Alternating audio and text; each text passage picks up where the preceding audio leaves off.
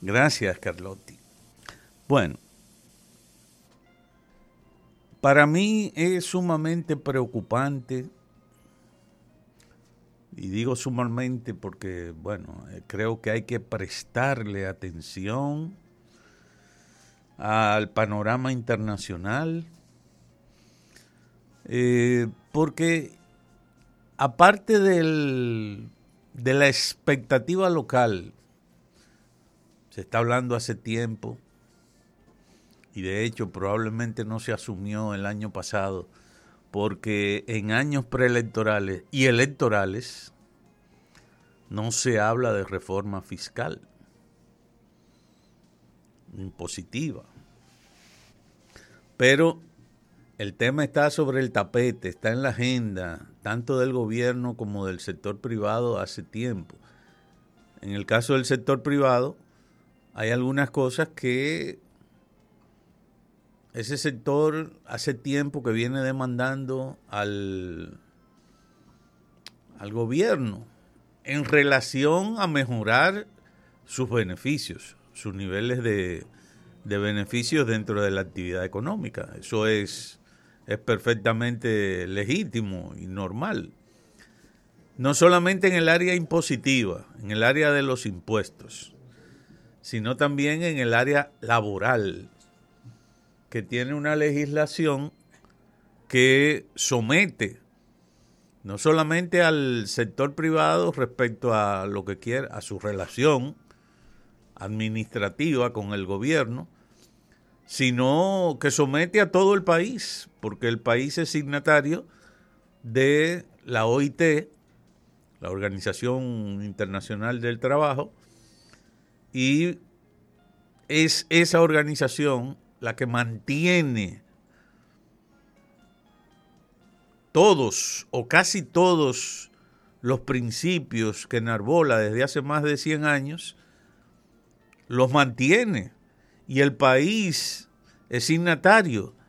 Pero además nuestra constitución prácticamente está eh, también imbuida, es copartícipe de ese acuerdo internacional de la OIT en prácticamente todos, todos sus principios y principales postulados. Otra cosa es que se apliquen. Aquí han dejado de aplicarse muchos de esos elementos que están no solamente consustanciados en los derechos fundamentales en la Constitución Dominicana, sino incluso también presentados de manera expresa en el Código de Trabajo de la República Dominicana. Entonces, eh, ese es un plano de preocupación, de discusión. Los intereses del empresariado, la discusión y la tendencia a la modificación, a la actualización de los principales puntos de la globalización en relación al área, a la relación con el trabajo. Y en la medida además el mundo se va cada vez más tecnologizando, tecnificando, mejorando la utilización, la aplicación de las tecnologías más sofisticadas, más de última, en, muchos de los procesos, incluso comunes en, el país, para la administración pública, para el comercio, para, bueno, casi todo. Se ha ido tecnificando y, y está la tendencia incluso a desechar definitivamente. Hay algunas áreas en las que todavía, quizás por los niveles de ingreso, los niveles de desarrollo y el poder adquisitivo en el país, en nuestro país, aquí hay algunas cosas que no, no, no se han podido desechar, no se han eliminado de los procedimientos normales. El cheque, por ejemplo. Ya ustedes ven que el correo prácticamente dejó de ser una, una entidad importante o, con cierta significación, presencia y obligación en las comunicaciones en el país.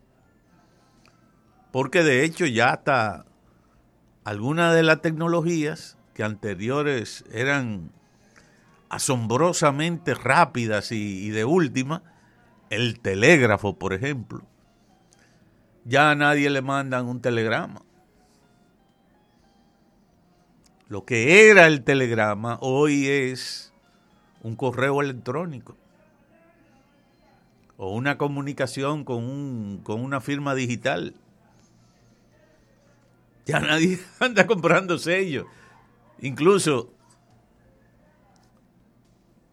el amigo Camacho, a lo mejor me está escuchando, eh, decía ayer, dije, caramba, ya no hay coleccionistas de sellos, imagínense.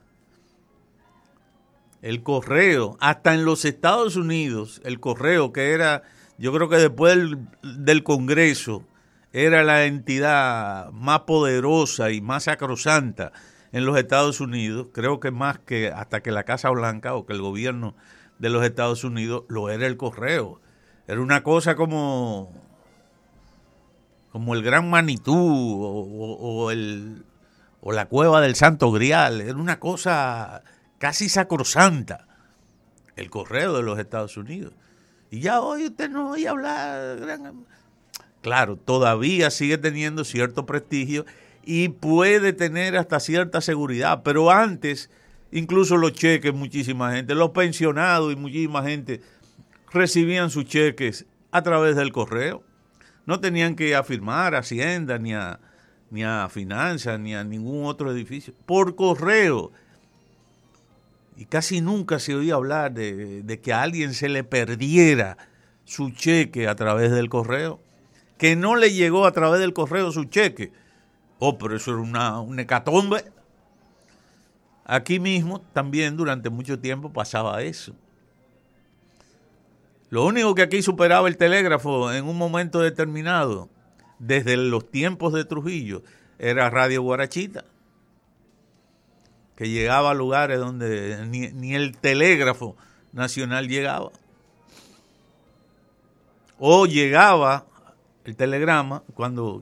Bueno, pero hay muchos elementos, me refiero, a que en el país a nivel institucional están cambiando. Pero uno de esos elementos también, eh, digamos que, que no va, varían a veces en los montos, en las formas. Quizá hay algunos nuevos elementos en el área impositiva que se pueden estar planteando, a pesar de que en este país seguimos diciendo también que hay una alta tasa de eh, de impuestos. Bueno, pero hay muchas cosas. Eso es en el plano interno. En el plano internacional también hay muchos otros problemas, las guerras, las posibilidades de que los países que están en guerra están poniendo en peligro también la estabilidad de los precios de los commodities, de los principales elementos que se manejan, petróleo, gas, etcétera. Entonces todo eso pinta un cuadro difícil en términos inmediatos. Si sumamos ambas cosas, también debemos de estar preparados en el país. Todos, no solo el gobierno, todos. Porque eso significa que de desatarse una oleada por ahí, los precios van a subir, los impuestos a lo mejor también, habrá que poner nuevos impuestos, etcétera, etcétera. No estoy diciendo que viene el lobo, pero sabemos que el lobo puede venir. Gracias.